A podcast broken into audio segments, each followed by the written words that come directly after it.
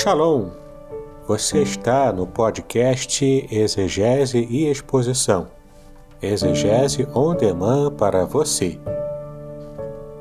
Aqui é o Davidson Bignon. Eu sou mestre em Ciências da Religião, professor de exegese bíblica no seminário, pastor congregacional e também publisher editorial. Eu ajudo pastores e líderes cristãos a fazer estudos bíblicos na igreja sem ter problemas com interpretações erradas. Então, se você está pensando em compreender a sua Bíblia com segurança, não deixe de assistir a mais episódios como este aqui. Muito bem, então assine o canal, acione o sininho, curta, comente e também compartilhe. Você poderá me dar uma força me ajudando a ampliar o alcance com os estudos bíblicos de qualidade na internet.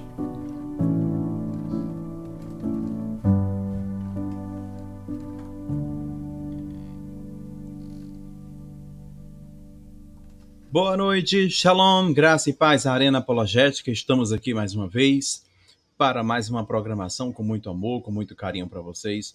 E hoje nós vamos ter aí um trocando ideia duplo, é, de dois mestres, né? dois homens aí que gostam de estudar, que pesquisar, etc. E vai ser um assunto muito interessante. Você que está estudando teologia, você que está fazendo um seminário de teologia e quer entender mais, a Arena Apologética é um canal que proporciona um ambiente bem acadêmico, com uma dinâmica de conteúdo. Hoje nós temos dois acadêmicos, ambos são escritores, homens é, que são eruditos, eu considero os homens eruditos. Por que, que a gente não pode considerar os nossos teólogos brasileiros como eruditos? Com certeza. Eu supervalorizo os teólogos brasileiros e seja Deus louvado pelos teólogos, e a gente tem que valorizar isso, gente. São eles, somos nós, né, claro, mas são os teólogos brasileiros, autoridades. São eles que estão ali para trazer um pensamento não meramente oposto, não, mas reflexivo, né? para tirar um pouco da mesmice. Então, hoje nós temos dois mestres aí, professor Vernon Barros e o reverendo Davidson Bignon. Acho que é isso o nome dele. Eles são os nomes bem, bem criativos, né? Então, eu não vou ficar aqui enchendo linguiça. Vamos chamar os, os rapazes que aqui estão conosco e você, fique conosco aí até o final da live. Compartilha, deixa o seu like. Mas antes de chamar aqui os nossos queridos convidados, deixa eu mandar um abraço especial também para o Dica de Aposta de Futebol, Iara Coelho, Hebraico Pro, é, João Batista da Silva, Família Travel Fun, acho que é isso, é Travel, Travel, Travel Fun, Fun, Travel Fun, não sei falar esse negócio. Paulo Alexandre, um abraço, Paulo Alexandre, compartilha a live aí, Paulo Alexandre. Josimar Andreola, Mr. Robinson, é isso aí. Bem, à medida que for chegando pessoas, eu quero que vocês compartilhem, tá? E não deixe de, esqueça de deixar o like. Solta a vinheta, que depois da vinheta os dois aqui comigo. Podcast Exegese e Exposição. Exegese on demand para você.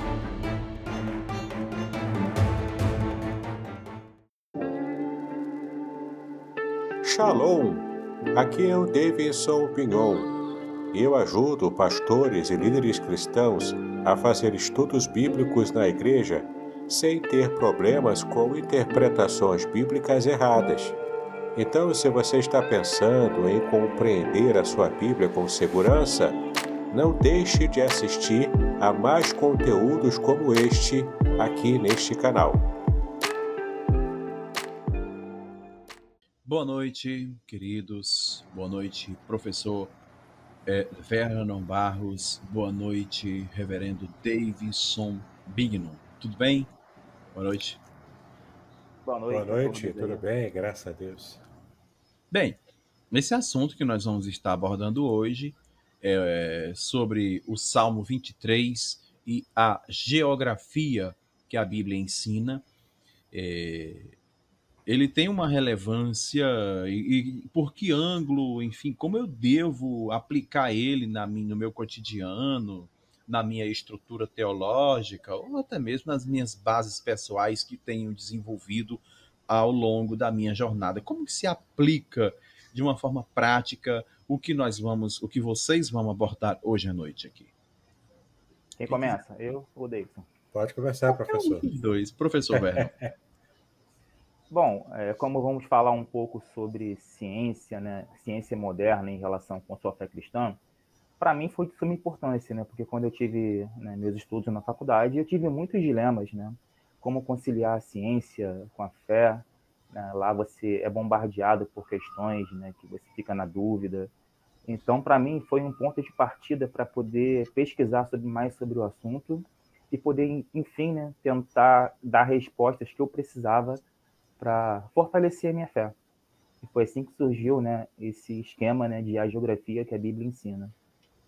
Uhum. Sua opinião, querido Davidson, sobre esse Então, o, o, tema do Salmo 23, ele é interessante porque eu me dediquei ao estudo desse salmo, a exegese, para lançar esse livro aqui. Ó. Revelações. Deixa eu te pôr na tela. Revelações originais do Salmo 23. Está vendo aqui? Uhum. Inclusive, eu quero enviar um abraço para o Samuel, do Hebraico Pro, porque ele participou, na, me ajudando aqui na, na revisão da parte do hebraico desse meu livro. Então, como eu trabalhei esse livro aqui, de modo exegético, Sim. analisando palavra por palavra, versículo por versículo do Salmo 23, e tirando dali as informações do original em hebraico. E, e é interessante por quê? Porque ali também tem informações de geografia. Uhum. Tem uma informação de geografia que é relevante para a gente entender o que o Salmo 23 diz. E o professor Vernon é professor de geografia bíblica e também, pela minha editora, eu pude publicar o livro dele, que é justamente o livro A Geografia que a Bíblia Ensina. Depois, na outra oportunidade, se o pastor Elton Teixeira pode mostrar o livro, e é a junção dos dois, do Salmo 23 com a geografia que a Bíblia ensina. Vai ser um conteúdo bem interessante. Maravilha. Olha, gente, eu já quero perguntar para o, professor Vernon acerca de uma questão que eu, particularmente, claro, todos nós, apesar de. A, o, o Vernon, professor Vernon é teólogo. O Davidson, professor Reverendo Davidson, também é teólogo. Eu sou teólogo. Mas nós não, não vamos todo para um mesmo quadrado e nos atritamos ali no mesmo assunto. Cada um de nós temos uma especialidade. O professor Vernon, ele tem uma especialidade e que eu preciso aprender. O professor Davidson tem uma especialidade e que eu preciso aprender e assim nos completamos, né? Por isso, mais uma vez eu digo, seja Deus louvado pela vida de vocês, teólogos brasileiros. O Brasil tem bons teólogos, sim. E um dia eu vou escrever o meu livro sobre escatologia e já sei com quem que eu vou conversar. Já sei. Bem, querido professor Verno, eu não posso deixar de uma forma basilar de lhe dirigir essa pergunta, até por questões pessoais. É, queria que você explicasse para nós, como professor de geografia, como identificar, como como que, tipo, qual a relevância de, da geografia para a exegese, para a interpretação? Por que, que eu tenho que considerar a geografia como algo fundamental também para a exegese? Eu gostaria que você, de forma basilar, explicasse para nós acerca dessa pergunta. Bom, nesse caso, a geografia é muito importante porque ela vai trazer uma base geográfica né, é, validando a história, a história presente no espaço geográfico. Sem esse espaço geográfico, a gente não teria, por exemplo, é, como verificar informações importantes. Por exemplo, a arqueologia vai lá nesses locais verificar o que aconteceu historicamente e assim podendo comprovar, né, por achados arqueológicos, que a geografia daquele lugar é, teve uma importância muito grande. E no caso da Palestina, da Terra Santa, tem uma importância maior ainda, né? Porque foi de lá que o evangelho partiu para todo mundo. Né? A geografia que a Bíblia ensina, no caso, ela é uma geografia que vai tentar resgatar esse conceito de espaço geográfico, mas em uma visão mais, digamos, espiritual. Eu considero que é um espaço geográfico que Deus interviu ali na história, modelando, dando forma, e dali o evangelho pôde ser estendido a muitos outros lugares. E, por exemplo, quando você é, coloca um fato histórico e relaciona ele a um lugar, um dado geográfico, você dá mais consistência àquele relato. Legal. É, querido Davidson, você entende que a geografia bíblica, claro que nós vamos ter muitas coisas para conversar, mas, gente, isso é muito relevante, tá? Repito, você é teólogo, você que estuda teologia, você que está fazendo seminário, se liga nessas dicas que esses dois homens vão trazer aqui, porque nós temos muitas coisas para abordar, mas eu tenho que começar por aqui. Bem, querido é, reverendo Davidson Bignon, você entende que existe um propósito na escolha do pedaço de terra no, no, ponto Israel, naquela geografia, você existe um propósito? Poderia ser um outro lugar do planeta? Ou tinha por uma questão, digamos, de Deus ser Israel? Eu gostaria que você comentasse sobre isso. Tinha um propósito? Se tinha, qual era? Pode ficar à vontade para discorrer sobre isso. Sim, pastor Elton. É, se refere a Canaã, não é isso? Por que, que Deus escolheu Canaã e não outro pedaço de terra? É, é por, por razões de que até o professor Vernon também pode ajudar na resposta, é por razão é puramente geográfica mesmo, né? É um lugar privilegiado no meio de um deserto. A terra de Canaã ela tem algumas características que a, auxiliam a terra a produzir mais. Por exemplo, aquela cadeia de montanhas ajudam quando uma, uma grupo de nuvens passa por aquela região, ela fica presa ali. Então chove um pouco mais ali naquela, naquela, naquela região de Canaã. É? Por exemplo, também quando a Bíblia se refere à chuva serôdia, que é a chuva fora do tempo, não é?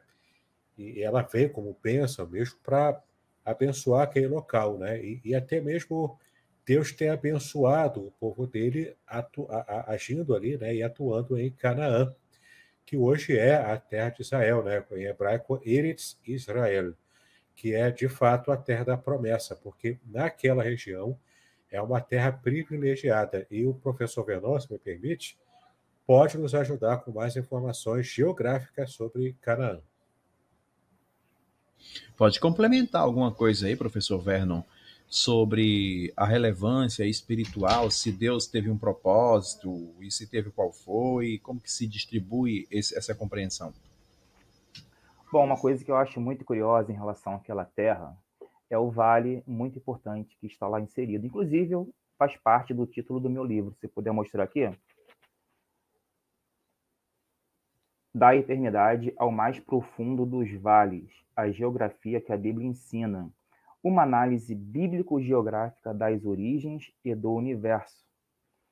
Bom, partindo do pressuposto né, que Deus habita a eternidade e o plano de redenção foi nas proximidades do vale mais profundo né, que existe no nosso planeta, né, que é o Vale do Rio Jordão, que está a cerca de 400 metros abaixo do nível do mar.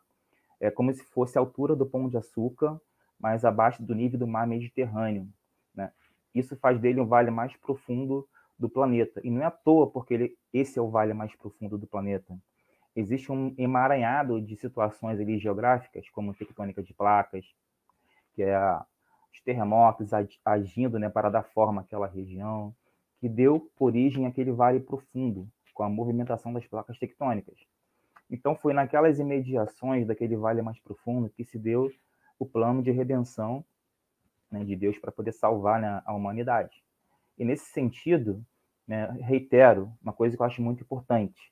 Deus escolheu Jerusalém e fala lá em é, Isaías, não, Isaías não, Ezequiel 5:5.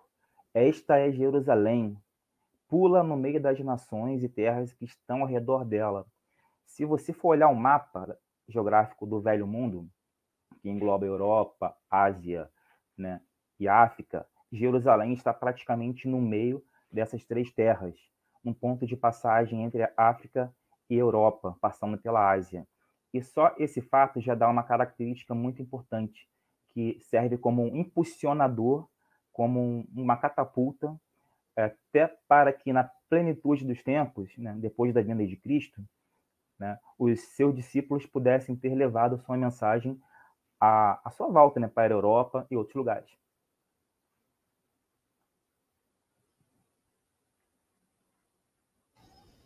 Ok, Davidson, agora nós vamos entrar um pouco mais na nossa temática e eu queria perguntar o seguinte: por que o Salmo 23? Qual é a conciliação que se faz acerca de toda essa, é, digamos, esse bojo aí de conteúdo com o Salmo 23? Como que se harmoniza o que vai ser discorrido hoje aqui?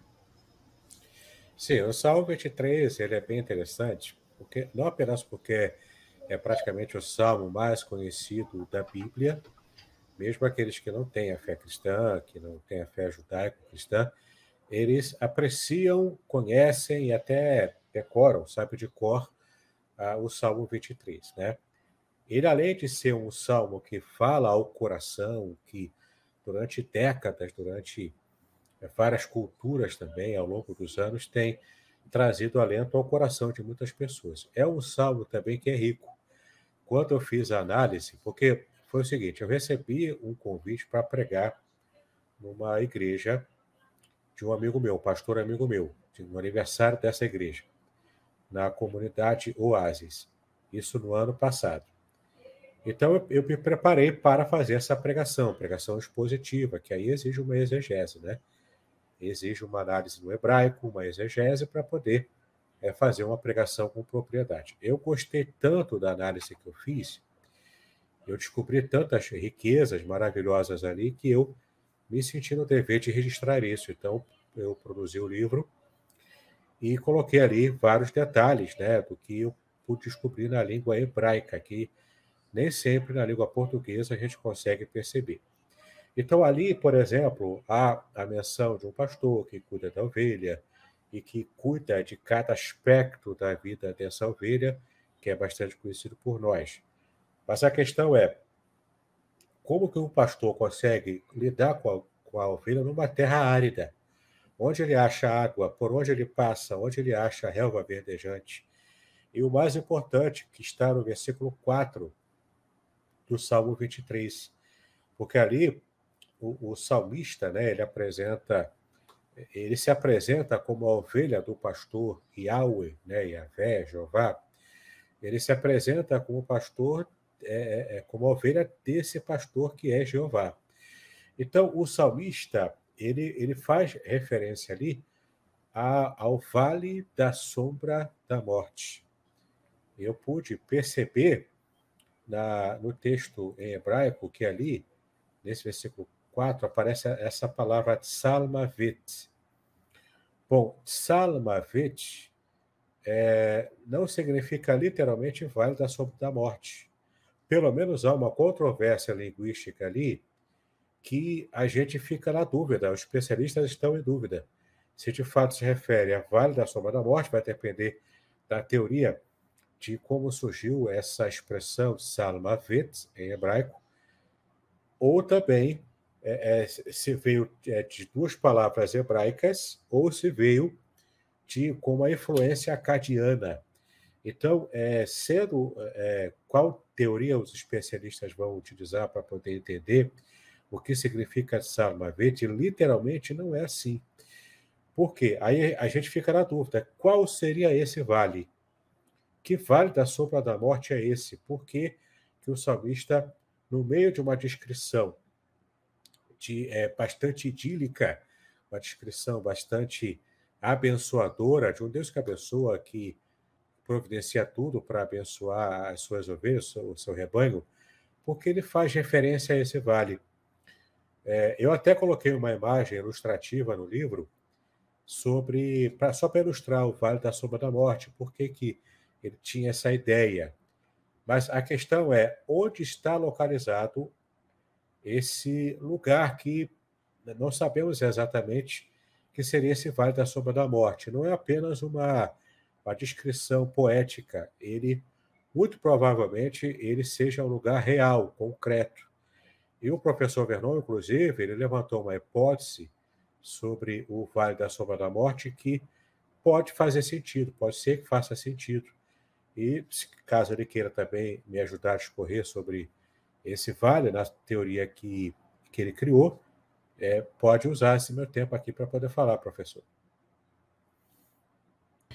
Muito bem. Pode ficar à vontade, professores, para um conversar com o outro, sugerir a ideia para o outro. Pode ficar à vontade. Aqui é livre, né? Em relação a isso. Bem, eu percebo que o professor Vernon, por ser é, professor de geografia, ele é bem mais assim científico. Não que o Vernon, nós, nós teólogos, os teólogos não sejam científicos. Claro que os teólogos também é científico, mas no sentido mais de uma ciência mais voltada para o, o secular, sem interesses teológicos, né? Digamos assim. E é possível com, com, é, com base nisso, é possível conciliar ciência, é, essa ciência contemporânea, com a, a, fé, com a fé moderna, professor Vernon Barros? É possível isso? E, e, na sequência, vocês gostariam que se aprofundasse um pouco aí nessa questão do vale da sombra da morte, tá, reverendo Davidson? Eu quero aprender sobre isso, tá? Quero saber mais sobre isso aí.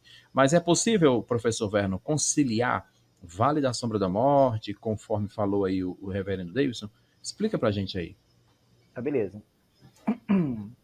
primeiramente, eu vou falar um pouco né, sobre essa possibilidade de conciliar ciência né, com fé. E para isso, eu queria começar lendo um versículo que está lá em Hebreus 11, versículo 3. Diz o seguinte: Pela fé, entendemos que os mundos, pela palavra de Deus, foram criados, de maneira que aquilo que se vê não foi feito daquilo que é aparente só nesse versículo aí já dá uma gama enorme de possibilidade para a gente né, em relação à ciência, né? Porque existem muitas coisas que nós não vemos, como os átomos, né? De que toda a matéria que existe é feita. Né? Deus criou um universo que pode ser decifrado. Isso que é o legal da ciência. A gente, quando olha para nosso planeta, nosso universo, a gente vê uma ordem, um ordenamento baseado em leis. E essas leis estão em todo lugar. Por isso que, para mim, a ciência não é coisa do capeta. Você pode muito bem conciliar a ciência com religião, porque a palavra de Deus é que criou todas essas coisas. Jesus, né, no caso, né, já a nossa palavra, né, a palavra é viva, eficaz, mais cortante do que qualquer espada. E nesse sentido, né, ao analisar a palavra de Deus, é, dá para perceber que as leis que Deus criou estão em consonância com a sua palavra. Então, esse universo que nós vivemos é totalmente decifrado pela ciência. A ciência explica tudo praticamente. Né? É, e nesse caso, eu gostaria de falar também que a ciência não é coisa do capeta, como muitos pensam. Infelizmente, né, existe uma briga, né, ciência versus religião, né, e muita gente não consegue perceber que existe uma maneira de conciliar essas duas coisas. Né?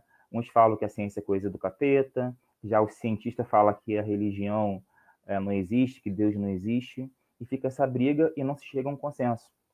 Aí, nesse caso, para mim, por isso que eu acho importante né, essa conciliação, porque a ciência explica o universo, o universo que Deus criou. Né?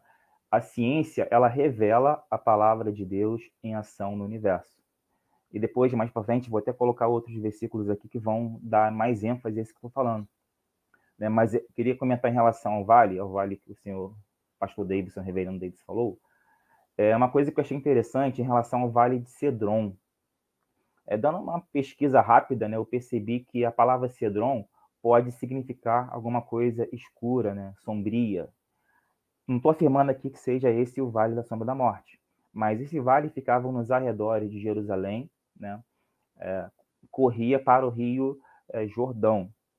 Mas o que acontece? Nesse vale, eram despojados corpos, né, haviam cemitérios, o rio era poluído, a cidade jogava lixo nesse rio. Quando tinha alguma obra no templo, eles jogavam né, todos os dejetos nesse rio. Então, além de ser um rio poluído, era um rio que tinha um cemitério perto. Bom, é só uma conjectura, né? Porque eu não posso afirmar que esse é o Vale da Sombra da Morte. Mas em relação ao tipo de vale, uma coisa que acho muito importante falar também é que muita gente associa o termo vale a alguma coisa ruim, geralmente por esse versículo, Vale da Sombra da Morte. Mas se formos analisar geograficamente, o vale é uma coisa maravilhosa, é no vale que a vida floresce, né? no vale que é, o rio banha com suas águas e faz né, brotar qualquer tipo de, de vegetação em seus arredores. Porque o vale nada mais é do que uma região entre duas montanhas que se convergem formando rios.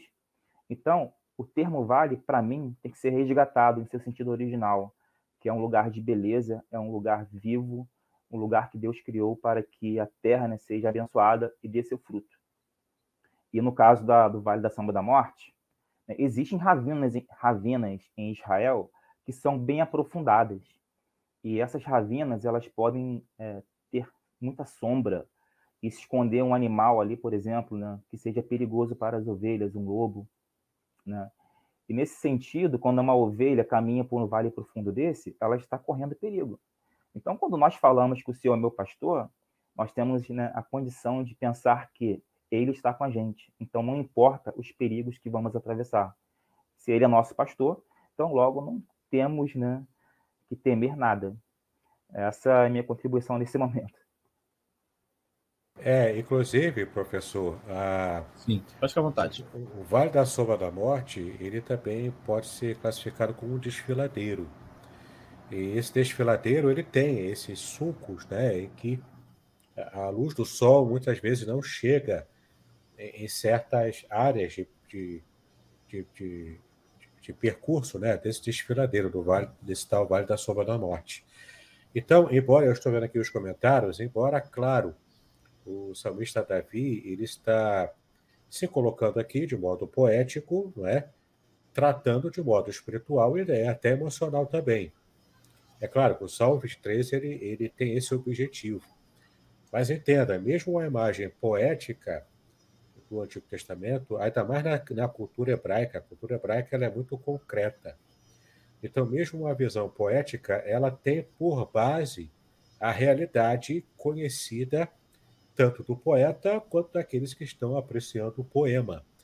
Então, nada impede, nada impede que esse Vale da Sombra da Morte seja concreto, seja real. E, claro, na perspectiva dessa ovelha personalizada do Salmo 23, é, o, o salmista Davi, que era pastor de ovelhas, das ovelhas do seu pai, antes de se tornar rei, ele conhecia bem essa realidade, esses caminhos que ele buscava para levar as ovelhas para o pasto verde, lugares onde tinha água para beber.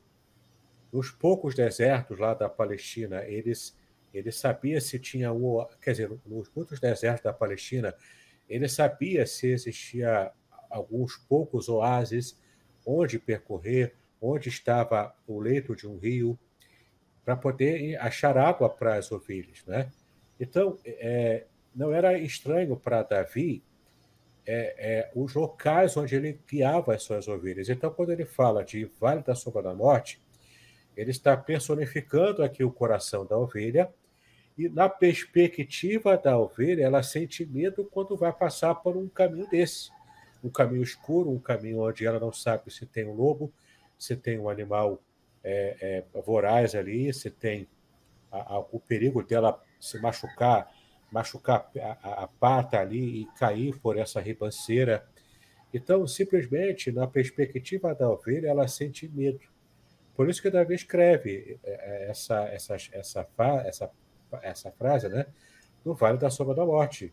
Ele usa em hebraico essa expressão salmavet, que tem as controvérsias sobre o seu real significado, especialmente da origem dessa palavra, mas o que nos interessa aqui é usar o conhecimento geográfico para tentar perceber se havia um local que batia com essa descrição.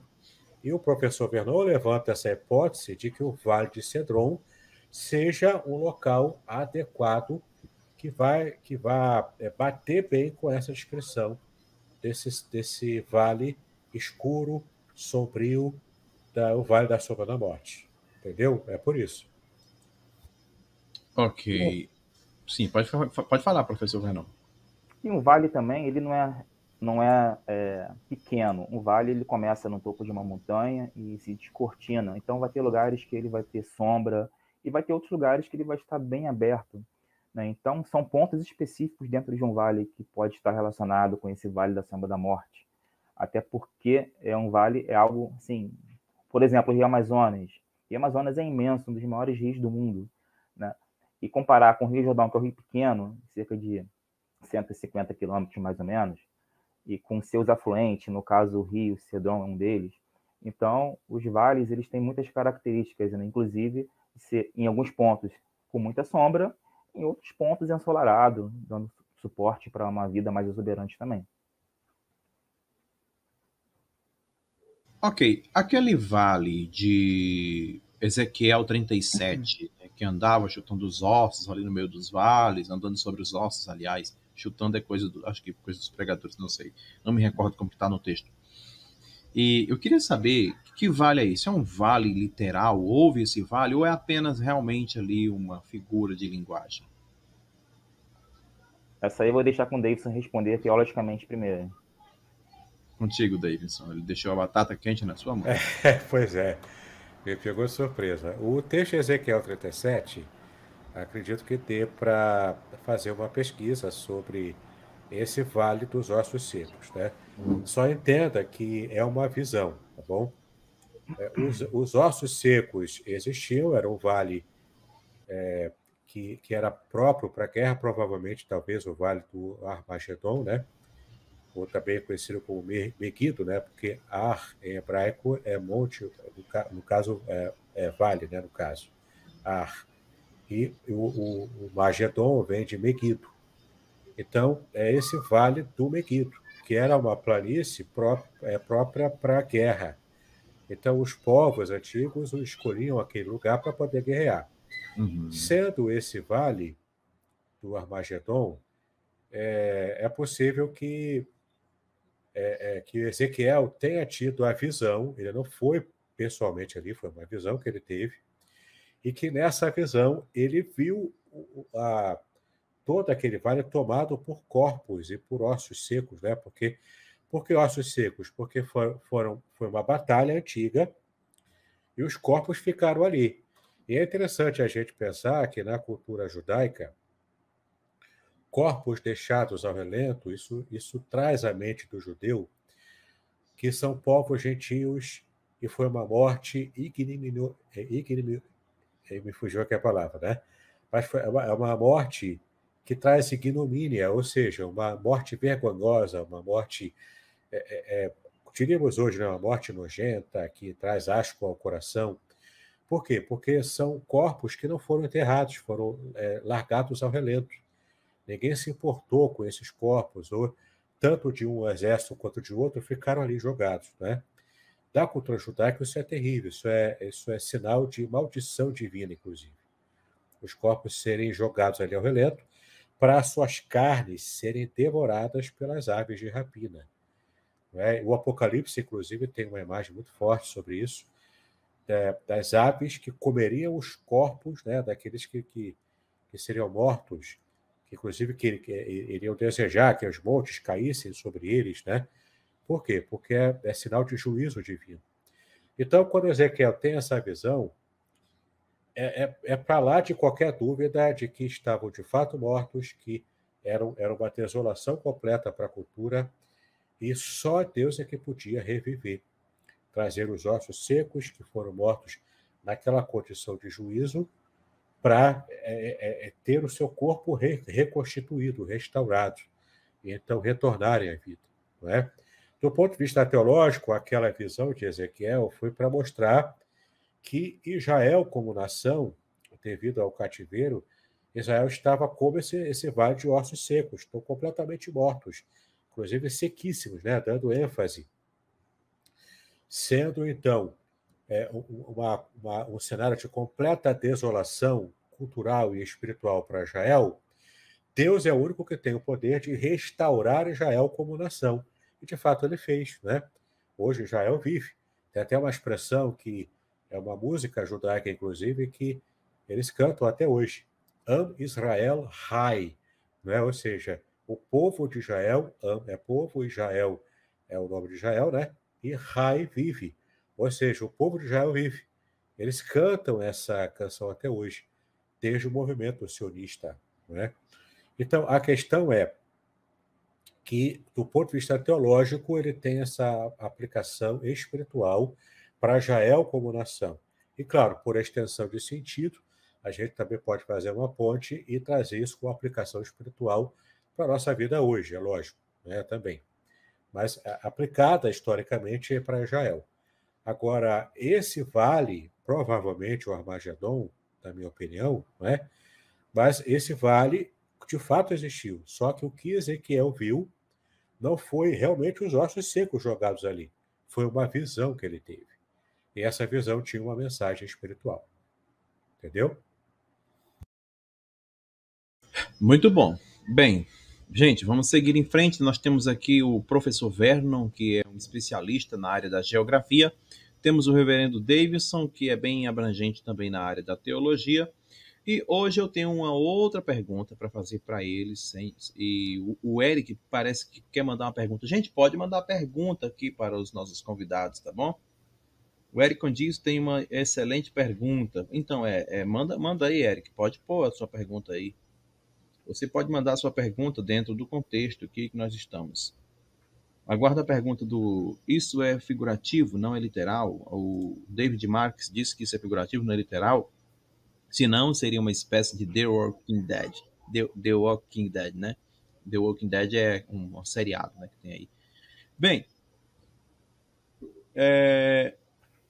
professor Vernon, você é geógrafo, né? Posso, posso usar esse adjetivo? Sim. Você é geógrafo e então você deve manjar bem acerca dos blocos de terra, do desenvolvimento. Você sente que por ser um estudante de geografia, você tem uma tendência de acreditar, de defender um pouco, ou digamos, de tentar fazer uma mesclagem da perspectiva evolucionista com a perspectiva criacionista? Existe essa tendência em você de tentar mesclar ou não? Você é muito bem definido, porém você encontra pontos que são coerentes. Qual seria a sua fala? É, em relação ao evolucionismo, é uma parte mais ligada à biologia, que também né, tem lá suas explicações, baseadas também em leis que Deus criou. É, na minha perspectiva, é uma perspectiva mais geológica, né, em termos de idade da Terra, né, é, do tempo geológico, que é muito alto. E, nas, e na perspectiva de alguns estudiosos, né, essa grande é, quantidade de tempo pode dar suporte ao pensamento evolucionista. Mas aqui eu não tenho elementos suficientes para poder afirmar, ratificar o evolucionismo, porque não é minha área. Mas eu acho uma coisa muito interessante lá em Gênesis, né, quando Deus fala, é, quando ele cria, né, é, no capítulo 1, a terra, a vegetação, é, os seres viventes, uma coisa muito interessante que está lá, não sei se o Davis pode até falar depois alguma coisa em relação ao original, mas fala assim, que a terra produza, né, que o mar né, dê seus peixes, parece que não é uma, digamos assim, uma atividade direta de Deus. Ele parece que deixa as coisas correrem, e como vou afirmar em outras oportunidades também, de acordo com as leis que ele estabeleceu. Ele estabeleceu leis do universo, inclusive ele atesta que essas leis estão conectadas com o plano de salvação, logo elas não podem ser violadas, né, naturalmente falando porque se forem violadas é como se fosse é, uma violação também da salvação. Isso está lá em Jeremias, depois eu leio para vocês. Mas partindo desse pressuposto que Deus criou o universo em cima de leis, quando a Bíblia fala que a Terra produza, pode dar uma perspectiva criacionista, quer dizer, evolucionista. Mas eu não tenho elementos para poder afirmar isso categoricamente, porque eu não sou biólogo. O que eu posso falar é da parte geológica, né? Eu posso afirmar que a Terra não tem 6 mil anos, né, que a Terra tem bilhões de anos, e o universo praticamente 14 bilhões de anos. É, e tudo isso baseado nas leis que ele criou. Mas a gente pode ir desenvolvendo esse tema aí, mas em relação ao evolucionismo, é, infelizmente eu não posso afirmar que é uma realidade, porque eu não tenho dados para isso. Mas eu posso falar em outra parte sobre a geografia. Uhum. Interessante.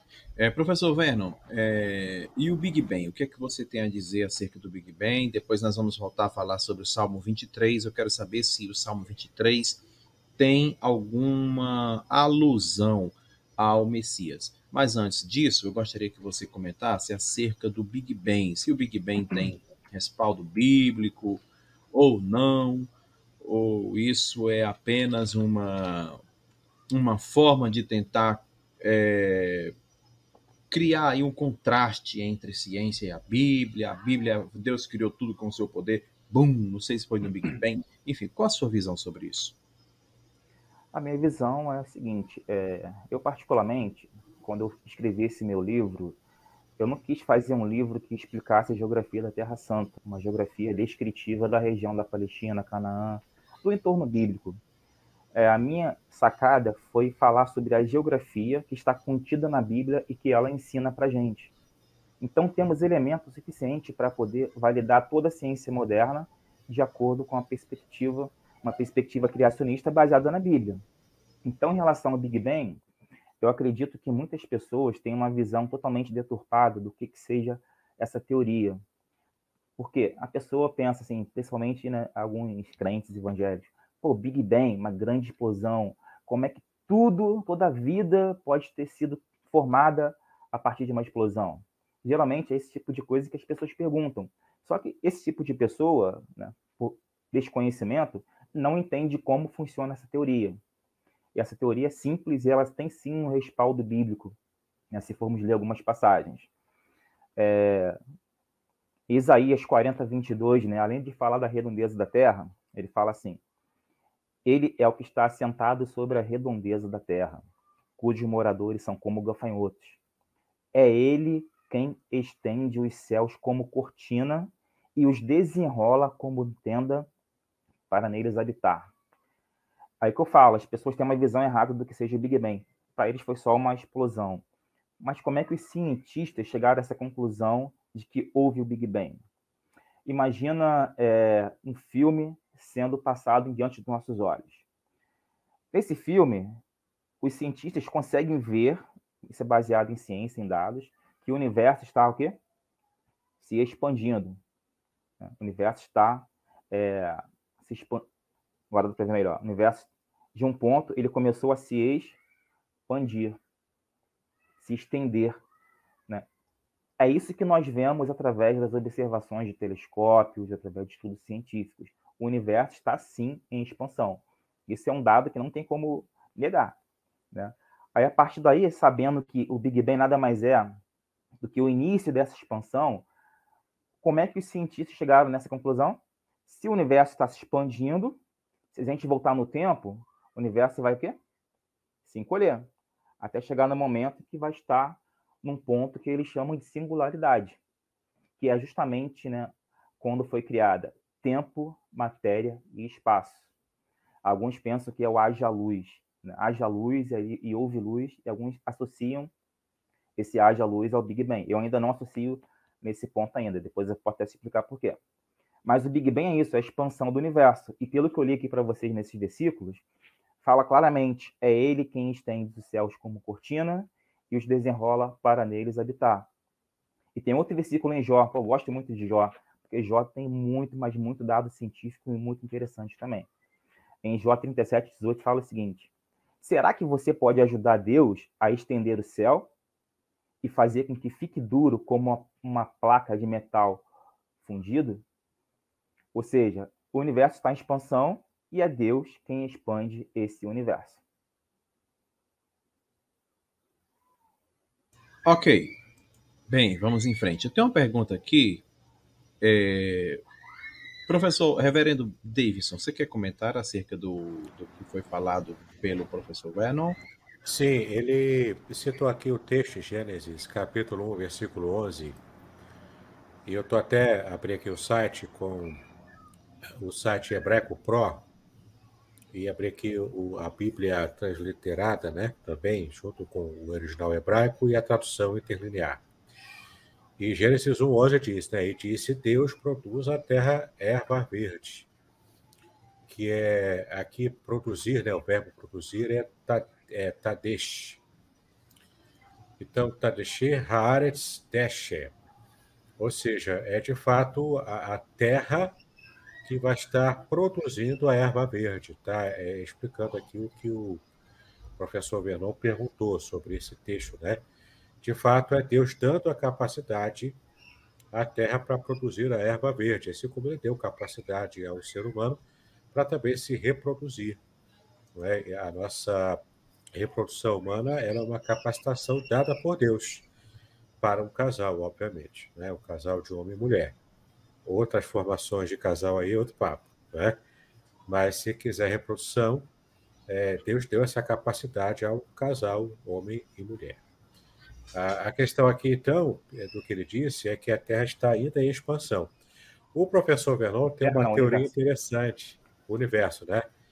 O professor Vernon tem uma teoria interessante sobre isso no livro dele, que depois, se, se o professor Elton até permitir, o professor Vernon pode explicar como ele pensa a questão da criação que ainda continua acontecendo hoje. Tá? Essa é uma questão que eu discordo, já expliquei para ele, já conversei com ele. É, eu discordo dessa posição porque eu sou um teólogo, né? Eu sou um exegeta, é, estudo hebraico e também tenho essa perspectiva mais teológica. Mas olhando apenas algumas, alguns argumentos científicos, ele levanta essa hipótese, usando, é, unindo né, a, a, a, o modelo criacionista com esse modelo de, de, de, uma criação que ainda continua acontecendo hoje. Para mim já terminou, eu, vou, eu tenho elementos para fundamentar o meu pensamento. Mas é, se achar legal é, conversar sobre isso, o professor Vernon pode tratar da sua tese no livro aqui, que vai ser um, uma discussão bem interessante. É verdade. Uau, foi muito bom saber disso. Foi muito bom saber disso, porque eu estou sentindo o cheiro de debate. A gente pode fazer um debate sobre isso entre vocês dois, né? Será que a Terra continua ainda o seu processo de desenvolvimento ou tudo já está feito e bem definido? E aí, o que é que você acha?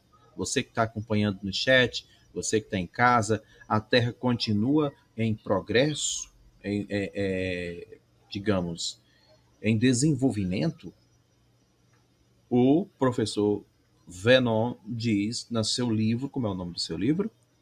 Da eternidade ao mais profundo dos vales, a geografia que a Bíblia ensina. É uma análise bíblico e geográfica das origens e do universo. Porém, o reverendo Davidson discorda, acredita que tudo já está definido que partir daqui será alteração de um processo comum, natural. E eu estou sentindo cheiro de debate sobre esse assunto. E eu boto é, será que vem treta por aí? Eu penso que sim. Bem, eu nem vou abordar essa questão. Eu vou pescar uma pergunta aqui do Hebraico Pro. O que o professor Vernon acha afir da afirmação que a Terra tem 6 mil anos? Essa é uma questão que eu acho que o, o reverendo Davidson também pode participar, porque ela pode ser estendida para o campo da teologia. Então pode começar com o pastor Davidson, e eu complemento, pode ser? Contigo, é, pastor Ele Davidson. vai usar argumentos mais científicos, e eu vou usar uma, uma explicação até simples, uhum. né? Que bacana. A, a humanidade, a humanidade tem 6 mil anos, a Terra não, a Terra é mais velha. Entendeu? Na minha, na minha perspectiva, a Terra, no seu processo de, de, de criação que Deus fez, ele levou um tempo, né? milhares de anos, aliás, né? na nossa perspectiva temporal. Então, a, a, Terra ela é mais antiga, ela, ela tem registros fósseis so, sobre os dinossauros, por exemplo, que a Bíblia se refere a animais que muito provavelmente ou sejam animais mitológicos ou propriamente dinossauros mesmo, né? como o Leviatã, lá de Jó, e também o Behemoth. Então, é, são animais que ou são mitológicos, tá? É, é, ou seja, herdados de culturas pagãs antigas dessa mitologia, ou de fato é Deus revelando, mostrando, falando sobre o Leviatã e o Behemoth, desses animais é, ditos pré-históricos, né? E não há nenhum tipo de incoerência com essa perspectiva de a Terra ser antiga, mas a humanidade ela ser relativamente jovem. Ela tem é, 6.700 e poucos anos, né, como os judeus contam até hoje. Então, para mim, a diferença e a controvérsia, ela ainda existe, porque, na verdade, são contagens diferentes. E o professor Vernon pode agora complementar com os dados científicos que ele já tem. Pode continuar, professor Vernon. Bom, afirmar que a Terra tem 6 mil anos é, um, para mim, um desconhecimento muito grande científico, né? E eu acreditava nisso também. Eu, quando fui para a faculdade, acreditava né, que a Terra tinha 6 mil anos, que Deus criou o mundo em sete dias. Então, tive todos esses questionamentos na minha vida. Mas com conhecimento, depois a gente aprende que o conhecimento também vem de Deus, você passa a ampliar seus horizontes. Eu tinha lido a Bíblia uma vez e tinha uma visão da Bíblia. Fui para a faculdade. Lá, fui confrontado em muitas situações em relação à minha fé, só que me mantive firme, né, até pela experiência que eu tive com Deus, e depois li a Bíblia novamente. Nesse ler a Bíblia novamente, parece que meus olhos abriram. Inclusive, tem um versículo que gosto muito, né, que foi o primeiro versículo que eu tive contato quando fui para minha igreja batista, por Damadama, que tá assim, estava bem no alto lá da frente da igreja, bem no alto. Desvenda os meus olhos para que eu veja as maravilhas da tua lei. E quando fui lendo a Bíblia pela segunda vez, parece que meus olhos foram desvendados, porque vi que o que a Bíblia falava estava coincidindo perfeitamente em harmonia com aquilo que eu aprendi na faculdade. Ou seja, é, a Terra, na minha opinião, de cientista, não tem 6 mil anos, tem muito mais, tem cerca de 4,5 bilhões de anos. Mas é interessante que o pastor Davis fala em relação à humanidade ter surgido naquela área da Mesopotâmia, mas também temos registro de humanos na China, na Índia, até um pouquinho antes também. É, aí o que acontece? Essa perspectiva de 6 mil anos para a contagem da civilização até acho válida, mas para afirmar que a Terra tem 6 mil anos, aí já é complicado. Até porque uma coisa que também eu penso muito, quando as pessoas pensam em Deus criando a Terra, geralmente imagina ele usando mãos, é um cara de barba branca, né? Muitos pensam assim, que Deus é um cara de barba branca, com um raio na mão, pronto para poder jogar o raio que ele está fazendo alguma coisa errada. Mas não é bem assim. Deus criou o universo a partir de leis. Isso é bem evidenciado na Bíblia, né? E ele não tinha uma varinha de condão para poder fazer aparecer as coisas, né? Por isso que até uma pergunta que eu gosto de fazer é por que Deus criou o universo em seis dias, já que é poderoso, né? Por que ele não criou em um segundo? Acho que essa é uma pergunta muito válida. Essa pergunta me deixava meio sem dormir também. Pô, Deus é poderoso, por que, que ele levou seis dias? Já que ele é poderoso, ele poderia fazer, pô, em um instante. Tudo aparece. Né? Isso, professor Vernon, isso se forem dias literais, porque podem ser dias eras. Exatamente o que amplia ainda mais o tempo de, de, da criação. É verdade. Amplia ainda mais e existem várias teorias aí, né? Tem uma teoria do que teve uma criação primeira em Gênesis 1, 1, depois veio o meteoro, acabou com tudo, depois teve uma remodelagem da criação antiga. Isso é uma teoria. Eu não vou por aí não. Mas existem muitas e muitas teorias, né? Tem a teoria do dilúvio também, que fez com que a Terra mudasse, né? Suas montanhas e tudo mais. Enfim, o que mais tem é teoria. Mas eu cheguei à conclusão que o universo é ordenado a partir de leis que Deus estabeleceu de acordo com a sua palavra. E essas leis estão em perfeita harmonia a nós pensarmos que Deus não usa mãos para poder fazer nada. É a palavra dele. E a própria Bíblia fala, né, que Deus criou todas as coisas a partir da sua palavra. Não foi com uma mão, não foi com ferramentas, não foi com uma varinha de condão. Deus criou tudo a partir de leis. E observando essas leis, podemos ter certeza que a Terra não tem apenas 6 mil anos, tem bilhões de anos. Basta olhar para o céu. Só as estrelas que nós vemos à noite, a luz dela para chegar aqui na Terra em alguns casos, levam milhares de anos, muito mais tempo do que os 6 mil anos que, da pergunta, né? Então a gente pensa, pô, se aquela luz que a gente está vendo de uma estrela que está a 10 mil anos-luz daqui da Terra. Ou seja, para essa luz estar chegando aqui para a gente agora, é porque essa estrela teve que emitir essa luz há 10 mil anos atrás. Ou seja, então essa estrela já existia há 6 mil anos atrás e já estava chegando essa luz para a gente. É um campo bem amplo para poder debater, muito interessante também. Gente, eu fiquei com água na boca desse assunto, porque eu quero fazer perguntas. Bem, as minhas perguntas, primeiramente, parte de um fundamento leigo, realmente eu admito isso sem nenhum problema, acerca da ciência.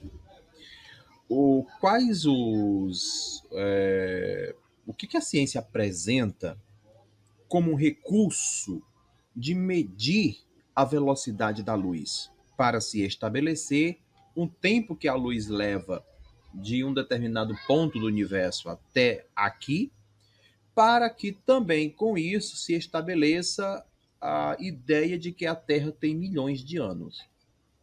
Primeira pergunta, e depois tem mais. E também eu quero comentário. Por exemplo, a partir da teologia, nós podemos pegar o tempo de um reinado, de um rei, surgimento de outro rei, é, esses detalhes, entende? Que vão se acoplando e somaticamente nos dá uma estimativa de tempo, obviamente. Concorda? Os dois? Sim.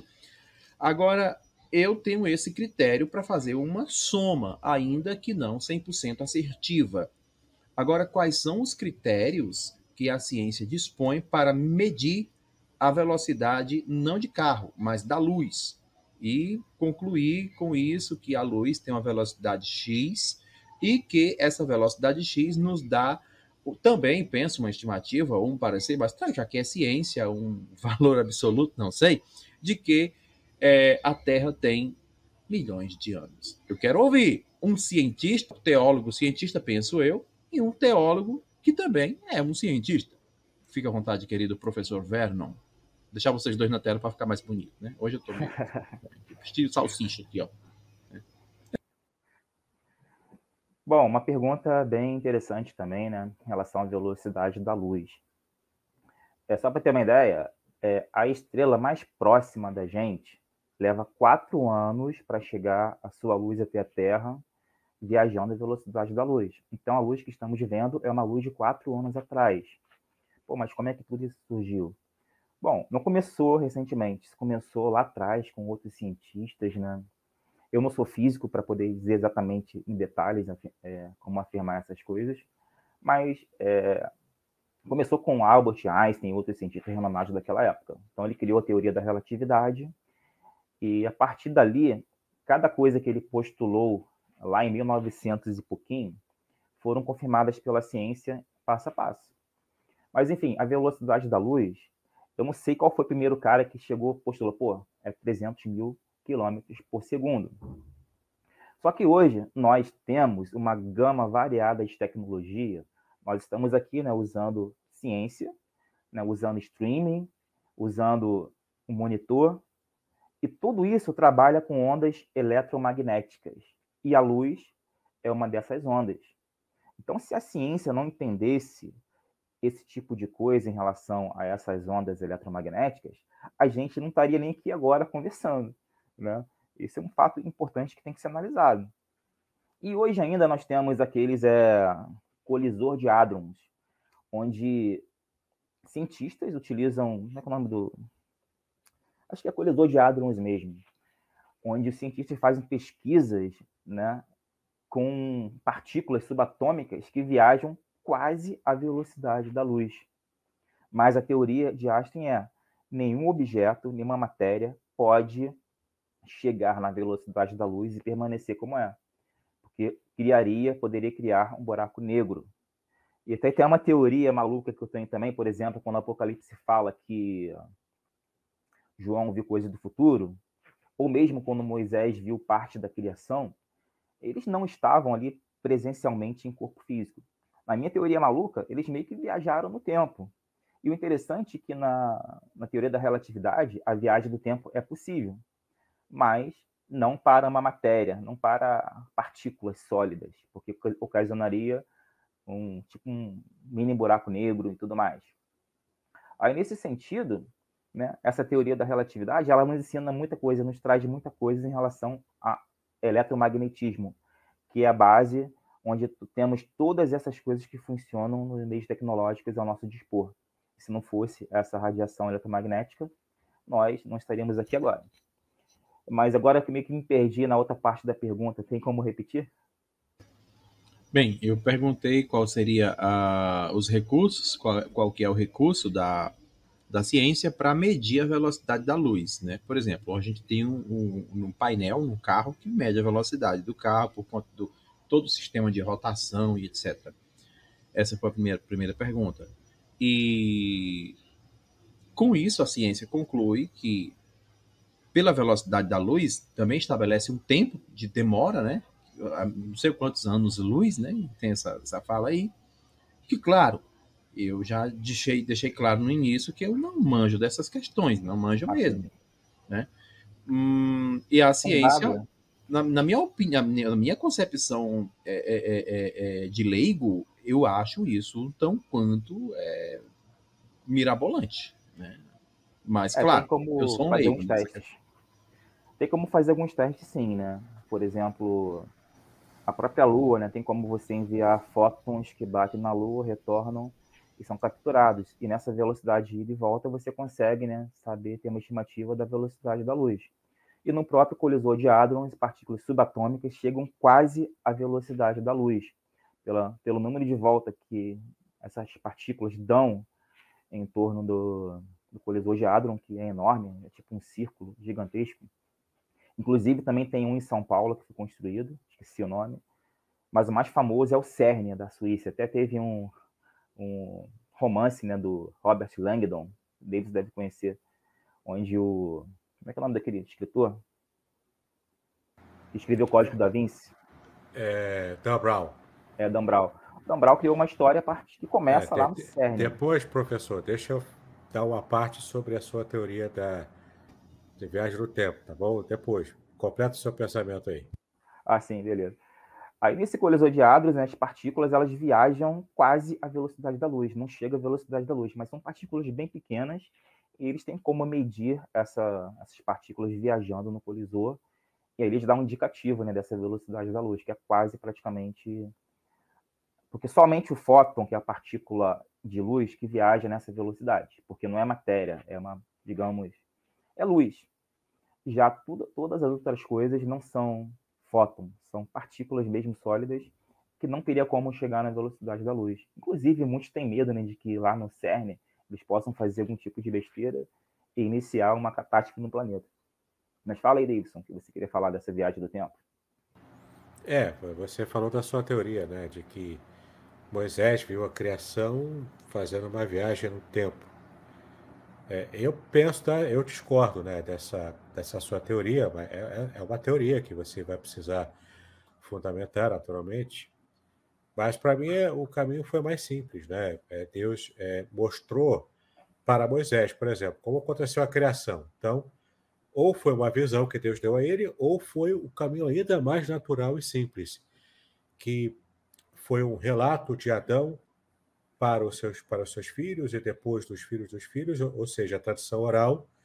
E essa tradição oral, durante esse processo de tradição oral, até chegar a Moisés, para ele finalmente registrar, esse processo de tradição oral foi supervisionado pelo Espírito Santo. Então, ou seja, é, Adão e Eva não, não viram como a criação aconteceu, mas Deus falou com eles. E eles foram repassando de geração em geração até chegar a Moisés. E o Espírito Santo supervisionando tudo para que não houvesse deturpação, até por causa do pecado, né? não houvesse deturpação da história real do que aconteceu. É, pode ser que tenha criado, que Deus tenha criado uma viagem no tempo para Moisés ver? Bom, impossível não é. Deus pode tudo. Mas eu, particularmente, acho improvável, entendeu? Para mim foi mais provável acontecer de modo mais pé no chão, mais concreto. E, claro, o Espírito Santo trabalhando, é, supervisionando para que a tradição oral e, e todo o conhecimento que aconteceu lá no passado, no passado remoto, como Gênesis 1 diz, né? lá em, em Pereshit bara Elohim, né? no princípio criou Deus, no princípio do quê? Da criação, no princípio remoto, que Moisés não, não tinha acesso, mas Deus foi mostrando para ele, ou através de uma visão direta, que eu acho também menos provável, e para mim o mais provável foi pela tradição oral que chegou até Moisés. É só esse adendo aí para não dizer que eu concordo com, a, com essa teoria, né? Essa não, é a teoria eu concordo, do só, é. só, só, joguei a bola mesmo, né? Porque ainda tem falta elementos para poder ratificar que foi isso não. Então é só um pensamento, não é uma coisa que eu acredite realmente. Mas o que me chama atenção no caso da teoria da relatividade é que matéria não pode viajar no tempo. É esse ponto. E João, se não me engano, ele foi arrebatado em espírito e viu coisas do futuro. Né? Pode, ter, pode ter sido visão, ou ele pode ter do futuro, não sei. Mas é uma possibilidade porque, como ele estava em espírito e não em matéria, no campo espiritual, é, Deus habita a eternidade. Então, o tempo deixa de ser uma coisa engessada. Você, quando avança para, digamos, uma dimensão espiritual, o tempo deixa de fazer sentido.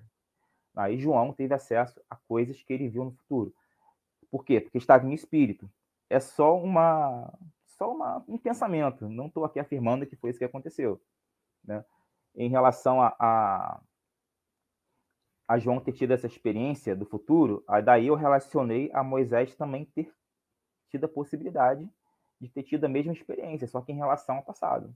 Mas é claro, é só um pensamento, não é uma afirmação né, de veracidade. Até porque também, né, você falou aí do em relação aos relatos que foram passados de pai para filho. Né? Só que eu, particularmente, né, penso que tinha que realmente ter uma supervisão do Espírito Santo muito forte. Porque a gente conhece brincadeira de criança, né, de telefone sem fio, a mensagem que começa aqui, na outra ponta, está completamente diferente. Somente mesmo com a supervisão do Espírito Santo isso poderia ser né, eficaz. Tirando isso, é impossível que se tenha um relato fiel desde o início até o fim, passando por várias e várias bocas, né? Muito bem, nós percebemos aí, eu não sabia, as pessoas aí agora tudo são químicos, né? Olha só, são estudantes aí de outras coisas aí, rapaz. Olha só que coisa boa. Bem, o Eric Saul fala que sou físico. Ah, químico não, físico. Que história de químico? O que, é que tem a ver? A luz é constante. Exemplo, o Sol gerador de energia. Vou revelar aqui um segredo que do CERN eles querem abrir uma matéria subatômica nuclear que gere energia infinita. Mas, ah, não tem mais e não veio mais, né? Aqui não. Só veio até aqui. Já o Walter Mendes fala o seguinte: quanto à velocidade da luz e viagem no tempo, meu professor falava que tudo tem composição de neutrinos e que nós medimos os termos medimos e tem, o temos de forma humana. O homem poderia viajar no tempo, segundo ele. Ok. Então, alguém de vocês defende que é possível o homem viajar no tempo? É, deixa eu ver aqui mais. Pode falar, gente. Não. É, é, hum. Do ponto de vista físico, Einstein defendeu isso, né? Então é provável, mas até agora está só no campo da teoria. Depois a gente precisa voltar né, para o Salmo 23 e para a geografia do Salmo, Salmo 23. Eu concordo. Nós estamos meio que Steven Spielberg. Né? Então vamos lá. Bem, fica à vontade. Aborda o Salmo 23, que você quer falar aí acerca do Salmo 23. É... Mas antes, deixa eu lhe perguntar, antes de você ir para o Salmo 23, a sua perspectiva acerca de por que você acredita que o os homens, ou a Bíblia, ou a Terra, não têm milhões de anos. Reverendo Davidson.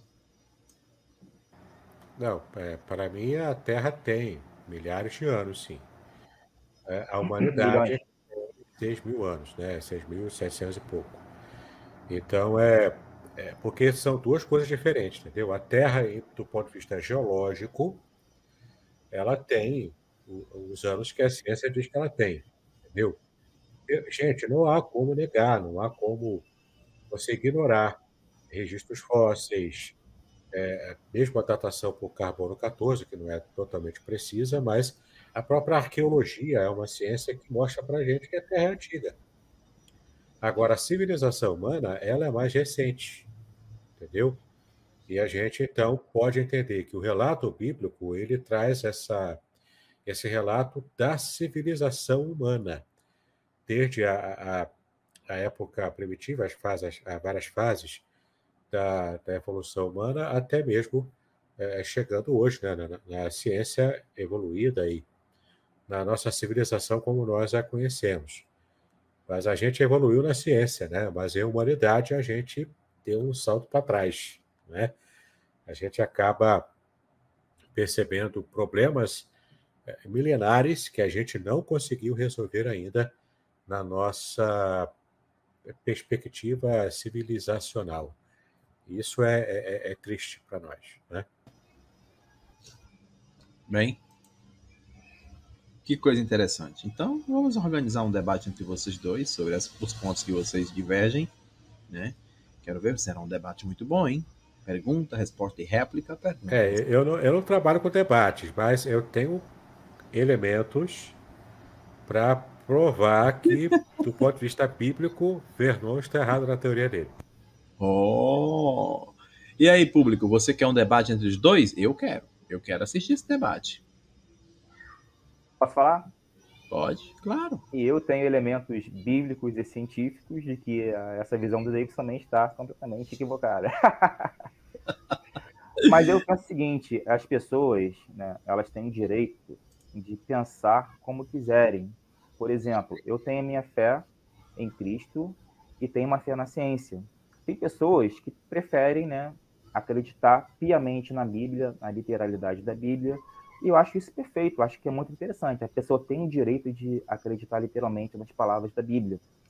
Mas também, para mim, isso não é mais suficiente.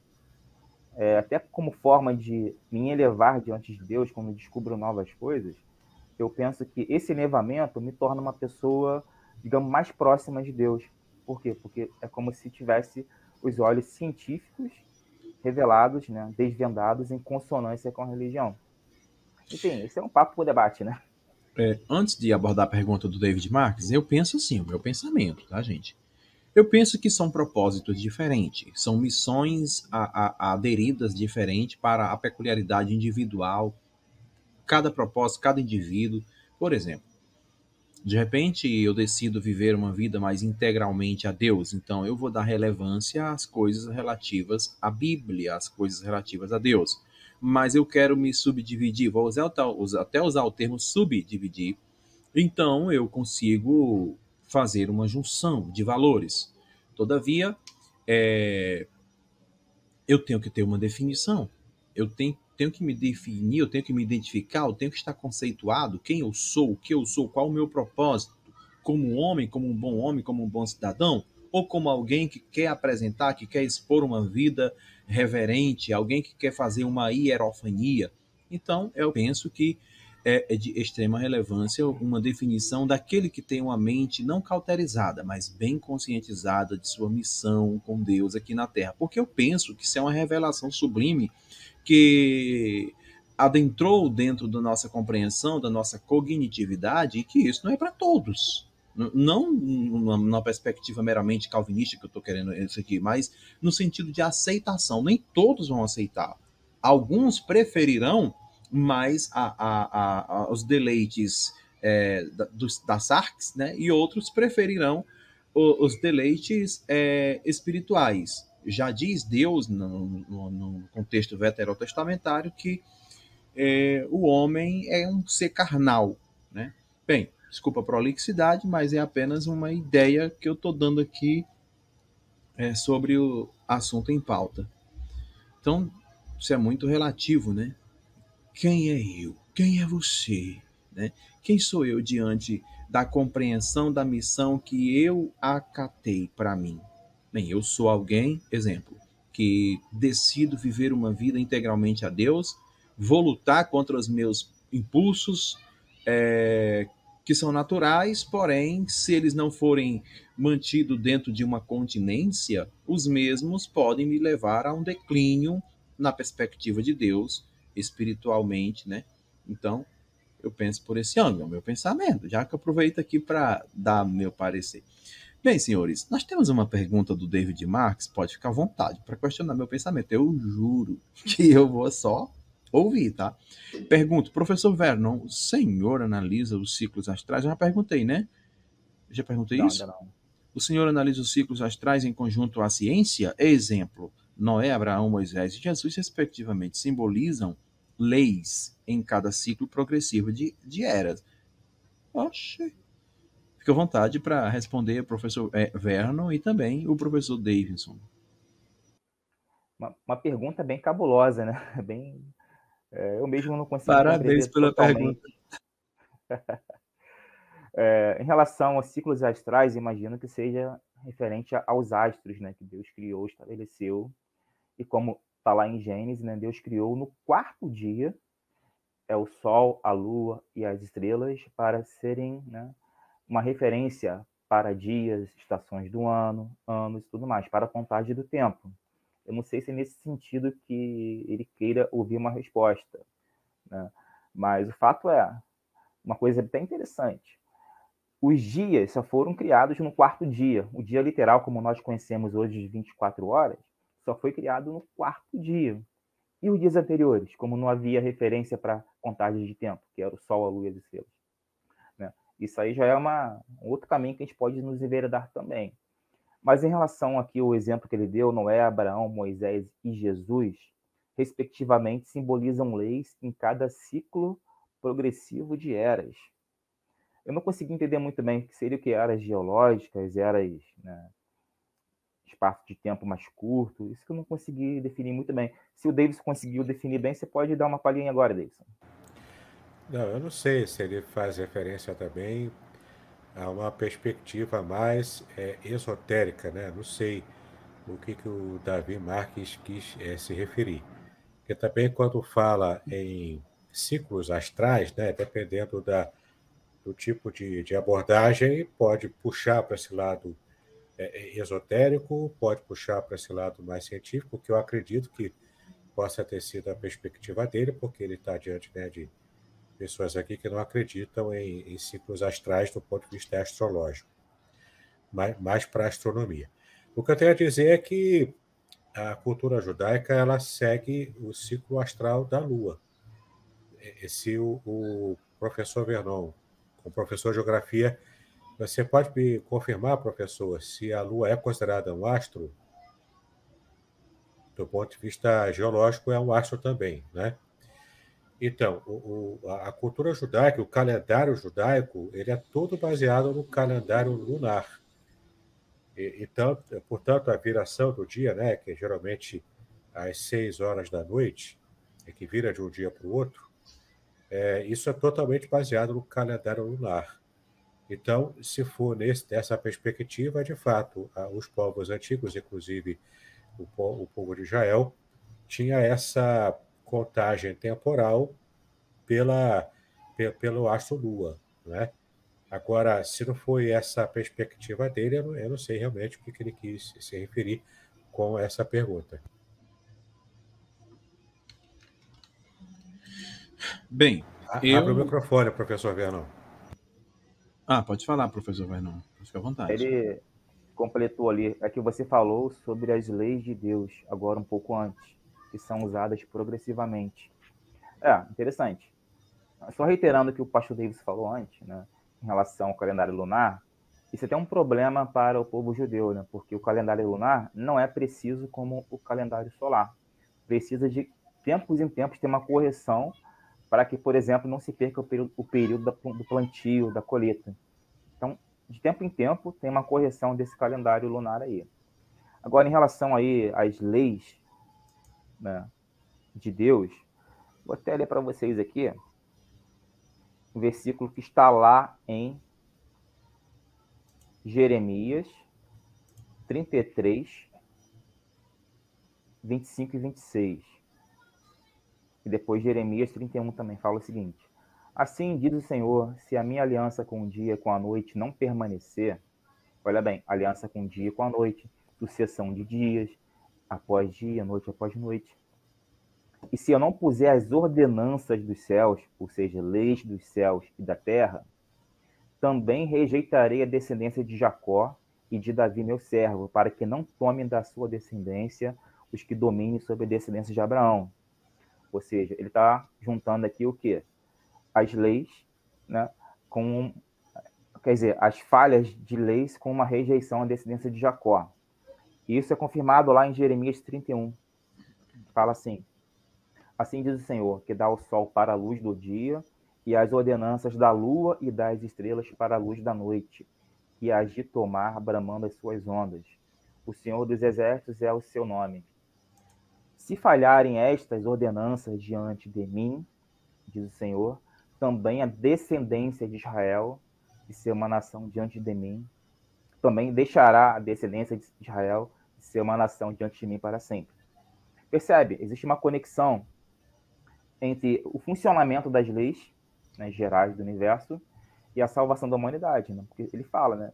Nós somos salvos em quem? Cristo Jesus, que veio da descendência de Abraão. Né? E ele fala que essas leis falharem é como se a própria descendência de Abraão também fosse rejeitada. E nós sabemos que Deus não rejeita a descendência de Abraão.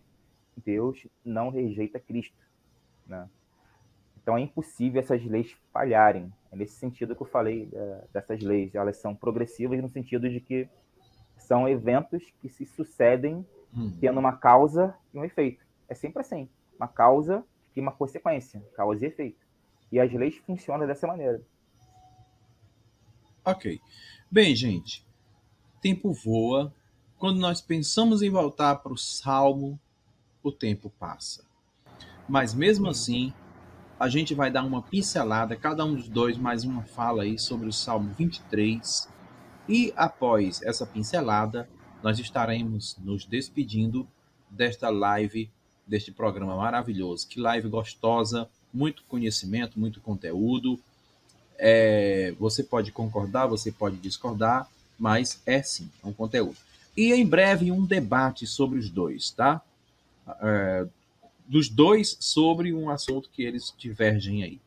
Bem, é, prometo, prometo bater suave. Bater, até gostaria que o... Que alegria, vai ser muito bom debater vocês, entre vocês dois. Até Bem, gostaria que o pastor Davidson lesse literalmente o Salmo 23, seria interessante, né? É, eu ia propor isso, para fazer a leitura do Salmo 23 em hebraico, para a gente ter uma ideia da sonoridade e a tradução literal adaptada, que é, não é hiperliteral como uma tradução é, é, interlinear, né? Mas é uma tradução literal, como está no original, adaptada para a nossa língua portuguesa, mas ah, para a gente ter assim, um sentido bem claro do que de fato é, aparece no original. Se permitir, eu posso fazer a leitura agora. Será uma honra. Beleza. Então, Salmo 23, completamente a língua hebraica, é, está aqui na página 33 desse meu livro aqui, ó, livro Revelações Originais do Salmo 23. Quem desejar é, adquirir pode fazer contato comigo pode entrar ou no site www.contextualizar.com.br e lá você vai ter acesso à versão digital, versão Kindle, também a versão em PDF na, na Hotmart, ou se quiser mesmo a versão física, é, é, faz contato diretamente comigo pelo WhatsApp 021 998 58 5402 021 998-585402. Então você vai adquirir o livro com cada versículo, cada palavra comentada à luz do original em hebraico, para que você fala... entenda realmente o que diz o Salmo 23. Oi? Fala, fala novamente o número 021 021 998 58 5402. Aí você pode adquirir o livro diretamente comigo, tá bom? Bom, vou ler aqui o Salmo, então, 23 em hebraico. Mismor le Davids, Yahweh roi lo ersar, Pinot deshe yarbitseni, alme menuchot yanachaleni, nafshi yeshuvev yanreni, Pemakle tzedek, lemaan shemo. Gam, Kielek, Peget Salmavet, Loirá, Ra, Ki Ata, Imadi, Shivterra, Umishanterra, Ema e Enarhamuni. Tarok, Lepanai, Shulam, Neget, Sorerai, Dishantá, Bashemer, Roshi, Kosi, Revaiá, Aktov, Varreset, é, Irtefune, Kol Ime, Hayai, Veshavti, Pepet, Iaue, Lo Orek e Amim. Agora a versão, a tradução literal adaptada, né, para poder fazer sentido em nossa língua, e não a hiperliteral. Se você quiser ver a hiperliteral, o livro também tem, ok? Então, Salmo 23, tradução literal adaptada, Cântico sobre Davi.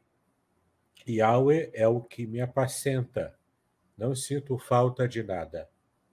Em pastos de relva, terra me faz deitar, junto a águas de repouso, ele me conduz.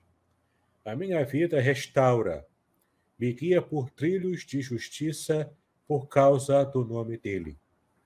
Ainda que ande por vale de escuridão profunda, não temo o mal, porque tu estás comigo. O teu bordão e o teu bastão me consolam. Preparas perante mim uma mesa de fronte aos que me hostilizam. Untas com óleo a minha cabeça, o meu cálice transborda. Certamente, bem e benevolência me seguem todos os dias da minha vida, e retornarei à casa de Yahweh por uma longa duração de dias. Amém. Muito bem. E agora, você, para adquirir o livro do reverendo David Bignon, você entra em 021 99858 5402. E agora nós vamos ver também o contato do professor Vernon, como que faz para adquirir o seu livro, qual o número? Existem duas formas que é possível adquirir o livro. Diretamente pelo site da Amazon, só pesquisar lá Vernon Barros ou da, ou da Eternidade, a mais profundo dos vales. Ou então pode, também pode adquirir diretamente comigo pelo WhatsApp também, né? O número é 21 99 690 8874 aí a pessoa fica à vontade para adquirir o livro físico, né, que eu posso até colocar uma dedicatória, ou então diretamente no formato e-book direto do site da Amazon. Então é isso, gente. 021 é o DDD 99690 8874. Você fala com o professor Vernon. A live vai ficar gravada e também você entra em contato com ele ou então vai na Amazon, na Amazon e fala como é que é na Amazon da eternidade ao mais profundo dos vales. Da eternidade ao mais profundo dos vales, você digita e você encontra a obra desse é, professor. Quer falar? Ligou o microfone? Quer falar? É, é, é, porque tem um irmão aqui falando que falamos pouco do Salmo 23. De fato, falamos pouco. Mas é, lá no meu canal do YouTube, se me permite, eu tenho Sim. bastante conteúdo sobre, é, de modo resumido, sobre tudo o que eu descobri sobre o Salmo 23. Tem uma playlist especial sobre cada capítulo do livro, onde eu falo versículo por versículo, o resumo das informações do que eu descobri e produzi no livro do Salmo 23. E também tem duas pregações minhas lá, que também são a, a maneira resumida de você entender o Salmo 23 no original em hebraico, tá ok? E a questão assim mais premente da, dessa questão geográfica envolvendo geografia bíblica e o Salmo 23, a gente falou aqui que é, é justamente sobre o, o Vale da Sombra da Morte, que o professor Vernon tem uma teoria, mas que na verdade é, é esse, esse lugar ele existe, mas a gente não sabe exatamente onde é. Mas há essa teoria do professor Vernon de que é, esse vale seria um vale específico em que provavelmente Davi tinha em sua mente quando compôs a, a, o Salmo 23, como nós também conhecemos em nossas Bíblias.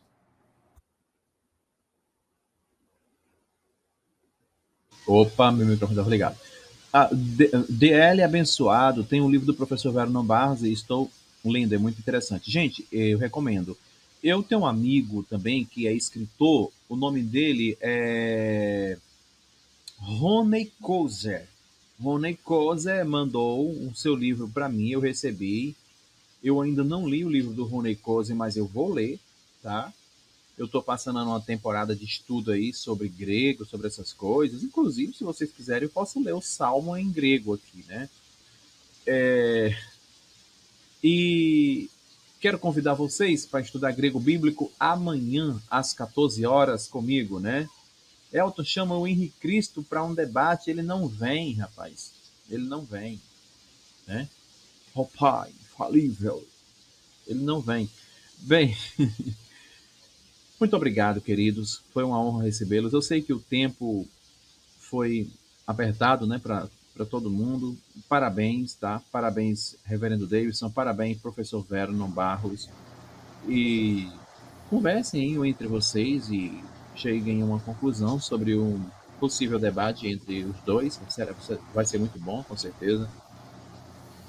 E aí a gente pode fazer esse debate aqui no Arena. Então, gente, a live vai ficar gravada aí, os contatos, se você tem interesse pelo algum a obra dele. Professor Vernon, você também tem canal no YouTube? Na verdade, um canal sobre geografia estou montando ainda, né?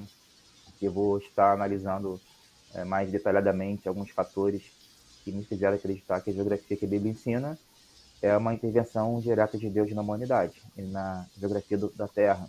Mas ainda está em construção.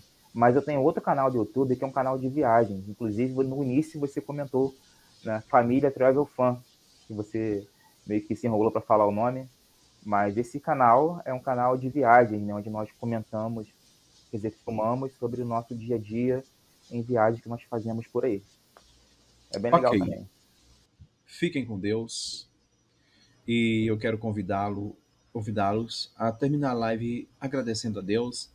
E afinal de contas, vocês não são ateus, e nem eu.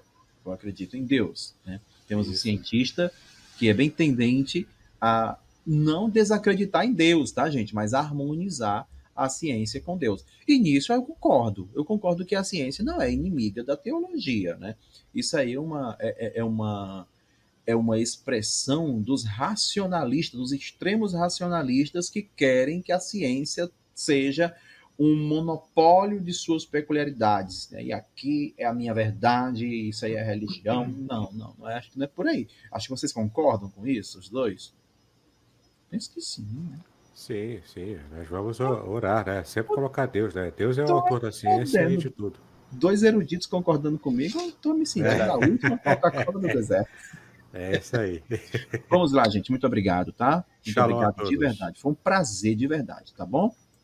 Diga comigo, como eu sempre faço aqui na live, vou ficar aqui na parte de baixo. Louvado seja Deus. Louvado, Louvado seja, Louvado Deus. seja Deus. Louvado seja sempre Deus. Obrigado, Brasil. Obrigado, obrigado Arena Apologética. Obrigado, Shalom professor Vernon Barros. Obrigado, reverendo Davidson Ben Bignon. Foi um grande prazer e satisfação recebê-los aqui. Fiquem todos com Deus. Obrigado ao chat do Arena. E, como eu sempre digo, Ricares Kai Erenetu Kiriu Jesus Cristo Adal Foimu. Fiquem todos com Deus. Muito bem, agora o que eu gostaria de ver é a sua participação. Entre em contato comigo, compartilhe a sua experiência comigo e quem sabe até se você enviar em formato de áudio, eu possa aproveitar a sua experiência para apresentar no próximo episódio do podcast Exegese e Exposição. Eu sou Davidson Pignon e eu ajudo pastores e líderes cristãos a fazer estudos bíblicos da igreja, sem terem problemas com interpretações erradas. Se você então está pensando em compreender a sua Bíblia com segurança, não deixe de assistir a mais episódios como este aqui. Então, Assine o canal, acione o sininho, curta, comente e também compartilhe. Ajude-me a ampliar o alcance com estudos bíblicos de qualidade na internet. Que Deus abençoe os seus estudos, paz e bênçãos sobre a sua vida.